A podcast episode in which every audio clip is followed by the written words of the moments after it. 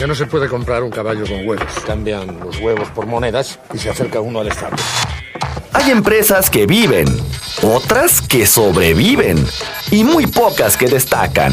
Todo depende de las decisiones que tomes como líder. Así que necesita una garantía para cubrir la posibilidad de que yo no cumpla mi parte del trato. Bienvenido a Empresas con Valor, el lugar donde encontrarás tips, consejos, herramientas y prácticas para empresarios, contadores, administradores y emprendedores. Presentado por Javier Cepeda, reconocido líder de opinión en México y gurú del crecimiento y desarrollo de empresas. Empresas con valor. Emprender también es aprender.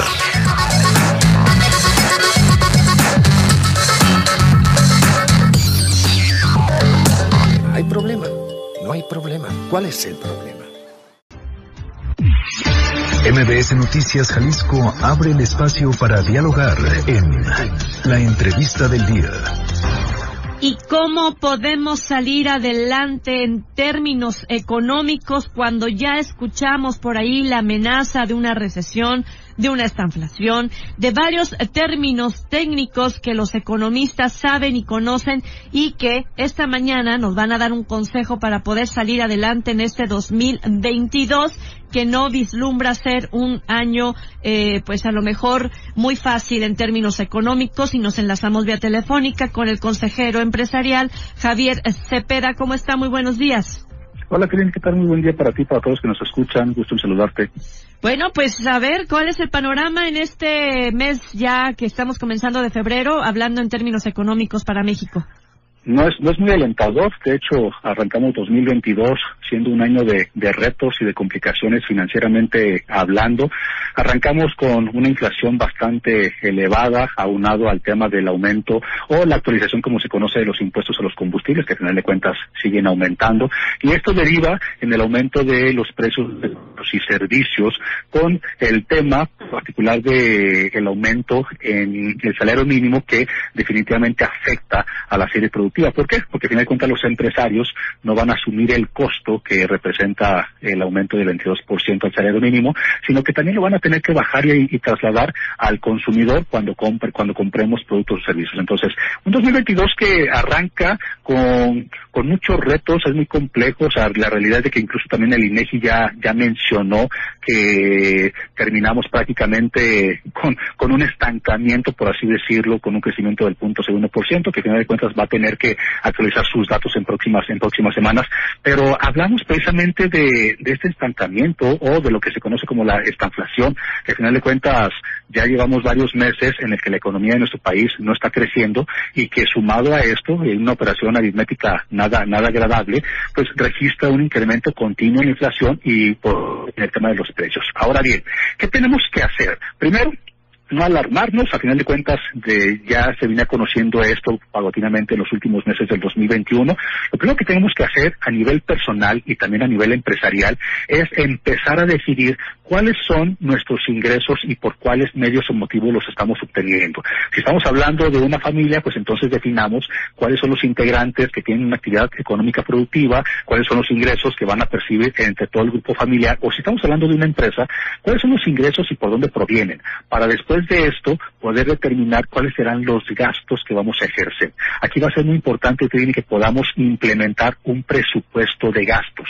El presupuesto de gastos, empresarialmente hablando, sobre todo para las micros, pequeñas y medianas empresas que somos las más vulnerables por el tema financiero, las inflaciones, los aumentos de precios y toda la polarización que estamos viviendo, de poder desertar y de poder morir en el intento, tenemos que tener muy claro cuál va a ser el gasto que vamos a ejercer. Entonces, tomemos en cuenta que si ya tenemos claro cuál es la estimación de ingresos que vamos a recibir en el 2022 por concepto de ventas o ingresos adicionales, hagamos un presupuesto de gastos que contemple, por ejemplo, el pago a nuestros proveedores, otro de los gastos importantes como puede ser el tema de sueldos, salarios, comisiones, previsión social, el pago de suministros como energía eléctrica, renta, gas, internet, gasolina, etcétera, etcétera. Otro de los gastos que probablemente para muchos no pueden ser importantes, pero que sí tenemos que considerar es el tema de publicidad, marketing y promoción. A final de cuentas, ¿cómo vamos a, a, promover nuestros productos y servicios si realmente no estamos invirtiendo en publicidad? Y por otro lado también considerar el pago de impuestos que muchas veces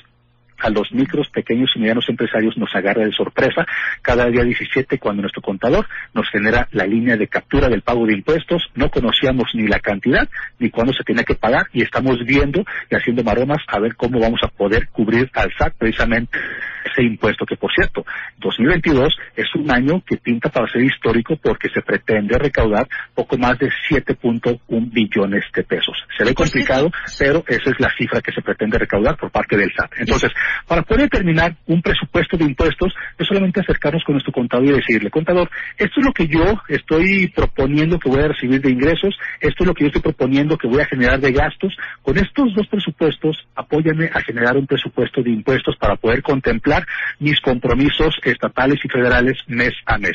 Y por último, el poder contemplar los gastos de operación.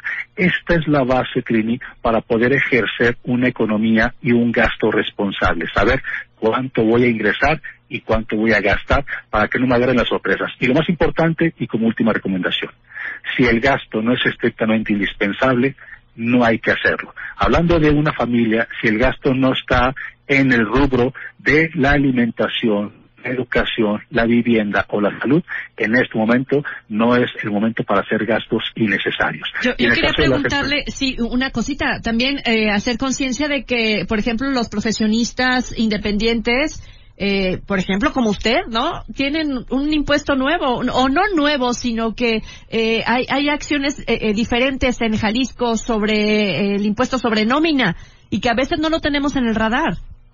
Es que efectivamente hay, muchas obligaciones fiscales, tributarias, que nosotros como contribuyentes o como pequeños empresarios que estamos operando y que estamos buscando vender, que estamos buscando atender, no tomamos en cuenta y de repente nos agarra sorpresa. Entonces, y aquí uno de los puntos más importantes es mantener una actualización continua porque el no conocer mis obligaciones no me exime de las responsabilidades. Entonces, aquí lo importante es, ok, somos especialistas en qué? Dediquémonos a eso y dejemos que los especialistas en materia contable, fiscal, de asesoría, eh, etcétera, etcétera, puedan ejercer sus labores y apoyar, primero para mantener nuestras empresas y nuestras operaciones a flote, sobre todo aquí en Jalisco, y poder con base a eso, tener un crecimiento esperado. Bien, pues ahí está la recomendación. La gente lo puede localizar en algún teléfono en específico para saber un poquito más eh, cómo sacarle provecho, obviamente, a nuestros negocios.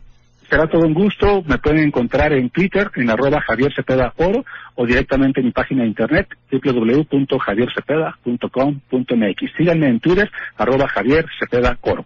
Muy bien, don Javier Cepeda, muchísimas gracias por estos consejos, por esta evaluación que hacemos sobre la economía en nuestro en nuestro país, sobre todo también en Jalisco. Gracias. Al contrario, es para ti, para todos que nos escucharon. Un abrazo. Un abrazo. Bueno, pues tiempo de hacer una breve pausa. Solo me pide un módico interés lógico, pongamos que un 10%. Eso sí, él arriesga su oro y yo no arriesgo nada. Así que necesita una garantía para cubrir la posibilidad de que yo no cumpla mi parte del trato. Pienso, luego insisto. El camino del empresario siempre presenta sus piedritas y el éxito viene de la constancia. Esto fue Empresas con Valor, el lugar donde encuentras tips, consejos, herramientas y prácticas para empresarios, contadores, administradores y emprendedores. Presentado por Javier Cepeda, reconocido líder de opinión en México y gurú del crecimiento y desarrollo de empresas. Empresas con Valor. Emprender también es aprender. También es aprender.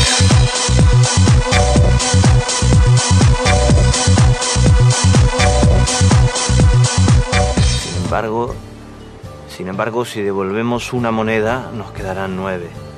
Nueve a cada uno.